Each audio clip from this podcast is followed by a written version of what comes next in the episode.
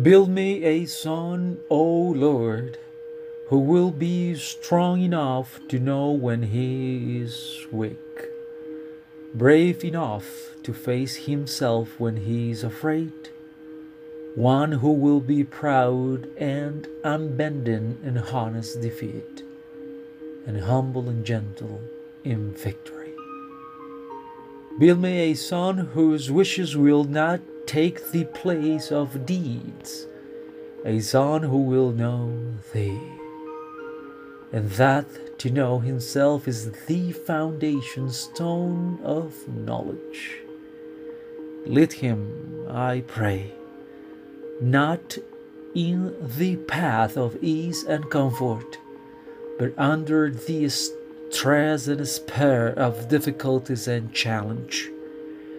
Here let him learn to stand up in the storm. Here let him learn compassion for those who fail.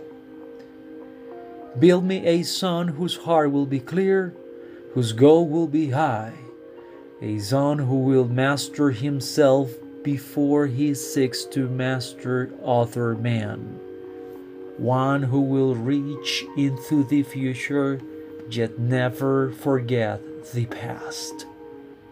And after all these things are His, add, I pray, enough of sense of humor so that he may always be serious, yet never take himself too seriously.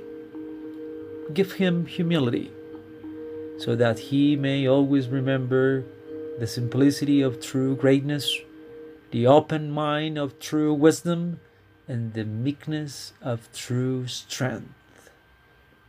Then I, his father, will dare to whisper, I have not lived in vain. Happy Father's Day from Blackberry and Cross.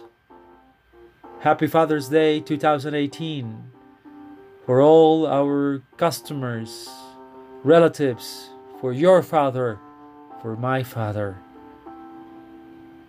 Happy Father's Day, and thank you for all the great work you're doing. The great work you're doing. Yes.